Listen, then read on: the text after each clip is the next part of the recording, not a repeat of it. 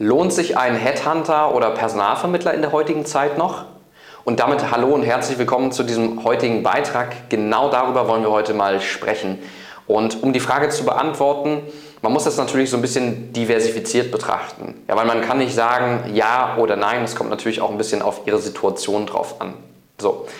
Meiner Meinung nach sollte man sich aber immer anschauen, hey, wie oft tritt dieser Case, dass ich beispielsweise einen Mitarbeiter in diesem Bereich suche, auf und was ist das letztendlich für eine Position?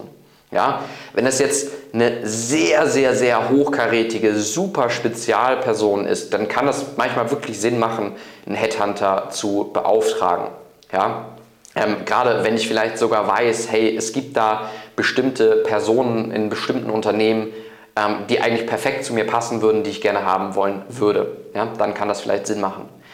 Auf der anderen Seite muss man aber ganz klar sagen, wenn ich weiß, ich suche beispielsweise einen klassischen Steuerfachangestellten, ähm, einfach einen Steuerberater oder einen Rechtsanwaltsfachangestellten oder eine Notarfachangestellte ja, oder einen Prüfungsassistenten in der Wirtschaftsprüfung, dann muss ich ganz klar sagen, dieser Case, der wird doch in der Regel, ja, wenn ich mal irgendwo mindestens 15, 20 30 Mitarbeiter habe, dann wird er jedes Jahr wieder auftreten. Wenn nicht jedes Jahr, wieder alle zwei Jahre. So. Und dann sollte ich mir die Frage stellen, will ich jetzt wirklich immer abhängig sein von einem Personalvermittler oder will ich mir selber mal einen nachhaltigen Prozess schaffen, der dafür sorgt, dass ich jedes Jahr qualifizierte Steuerfachangestellte, qualifizierte Prüfungsassistenten, Rechtsanwaltsfachangestellten, je nachdem, was ich suche, bei mir in der Kanzlei bewerben und das natürlich auch auf Top-Niveau. Weil, wenn wir uns mal anschauen, was passiert bei einem Personalvermittler? Ja, die werden jetzt aktiv, die betreiben vielleicht Active Sourcing, schreiben Kandidaten an, rufen Kandidaten an. Da ist auch immer so die Frage, will man jetzt irgendwie bei den Kollegen verbrannte Erde hinterlassen, weil man die aggressiv irgendwie abgeworben hat? Ja, das ist ja auch immer noch so ein Thema, wo man sich überlegen äh, muss, wie steht man dazu?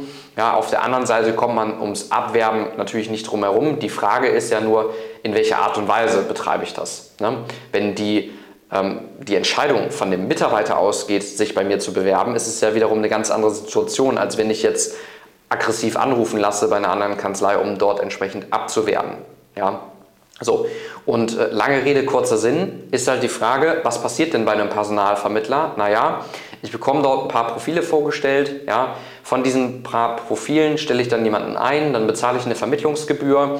So, und was ist, wenn der Mitarbeiter jetzt nach sechs Monaten wieder geht? Weil Sie feststellen, es passt einfach nicht. Ja.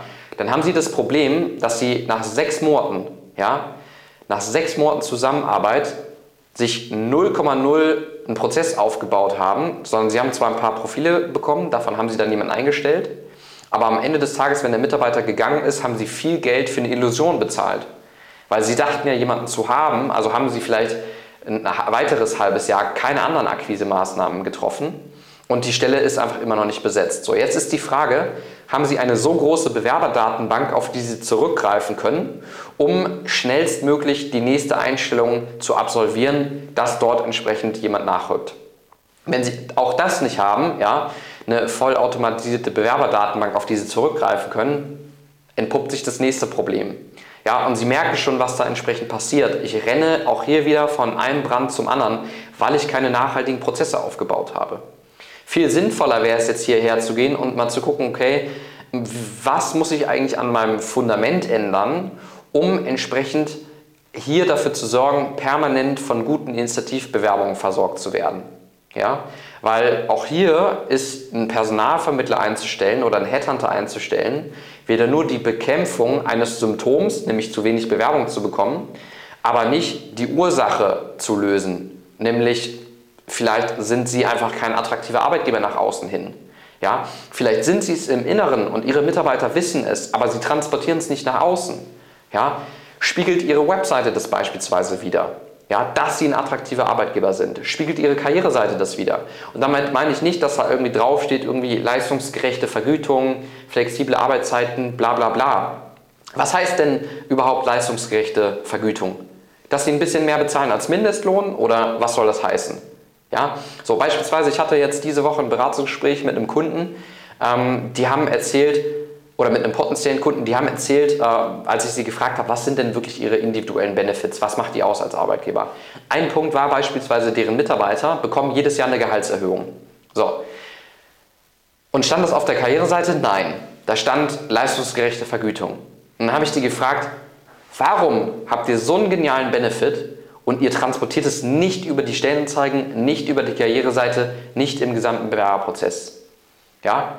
Ich könnte da viel besser schreiben, hey, wir beispielsweise sind ein Arbeitgeber, der dahinter steht, wenn, wenn ich eine Situation habe, wie die wirtschaftliche Situation aktuell, dass ich sage, hey, die Spritkosten steigen, die ähm, Gaspreise steigen und, und, und, die Mitarbeiter haben höhere Ausgaben und ich sage jetzt als Arbeitgeber, hey, ähm, ich stehe da hinter dir und du kriegst jedes Jahr eine Gehaltserhöhung, ja, die entsprechend dann festgelegt ist und die variiert vielleicht sogar immer daran, ähm, wie ich wie, wie die wirtschaftliche Situation etc. vielleicht einfach entsprechend ist, ne, anhand der Prozentsätze beispielsweise.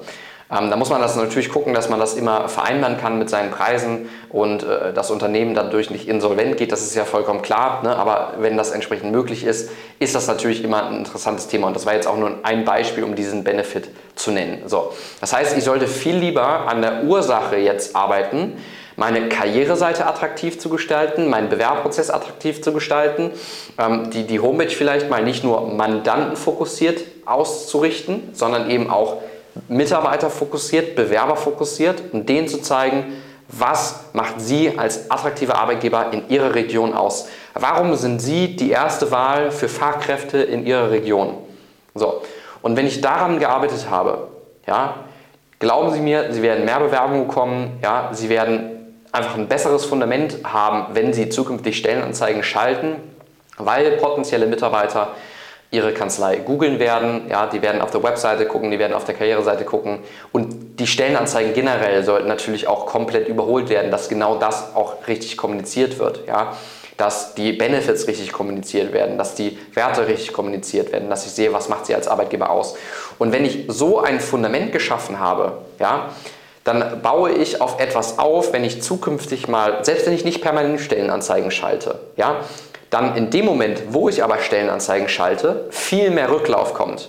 Ja, weil bei einem Personalvermittler habe ich wieder die Situation, ich habe ein Rieseninvestment von irgendwo 10, 15.000, je nach Stelle natürlich Euro, ja, und ähm, habe das aber für einen einzigen Mitarbeiter investiert.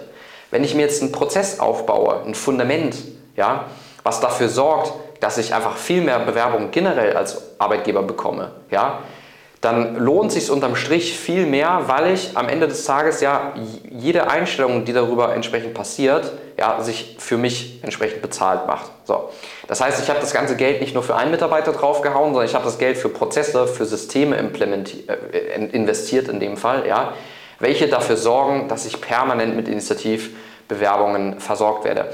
Und das ist aus meiner Sicht ja die nachhaltigste Lösung, ja, nicht nur Symptome zu bekämpfen anhand von Personalvermittlern, äh, Headhuntern, irgendwelchen Stellenanzeigen, irgendwelchen Stellenportalen, ja, sondern erstmal das Fundament in Ordnung zu bringen und dann eben zu gucken, okay, wie muss ich jetzt beispielsweise ähm, eine Stellenanzeige gestalten? Wie kann ich vielleicht auch mit einem Personalvermittler darüber hinaus zusammenarbeiten? Vorausgesetzt aber, das Fundament stimmt, weil selbst wenn ich mit einem Personalvermittler zusammenarbeite, ja, ist immer noch das Thema, der Kandidat wird sich Ihr Unternehmen angucken.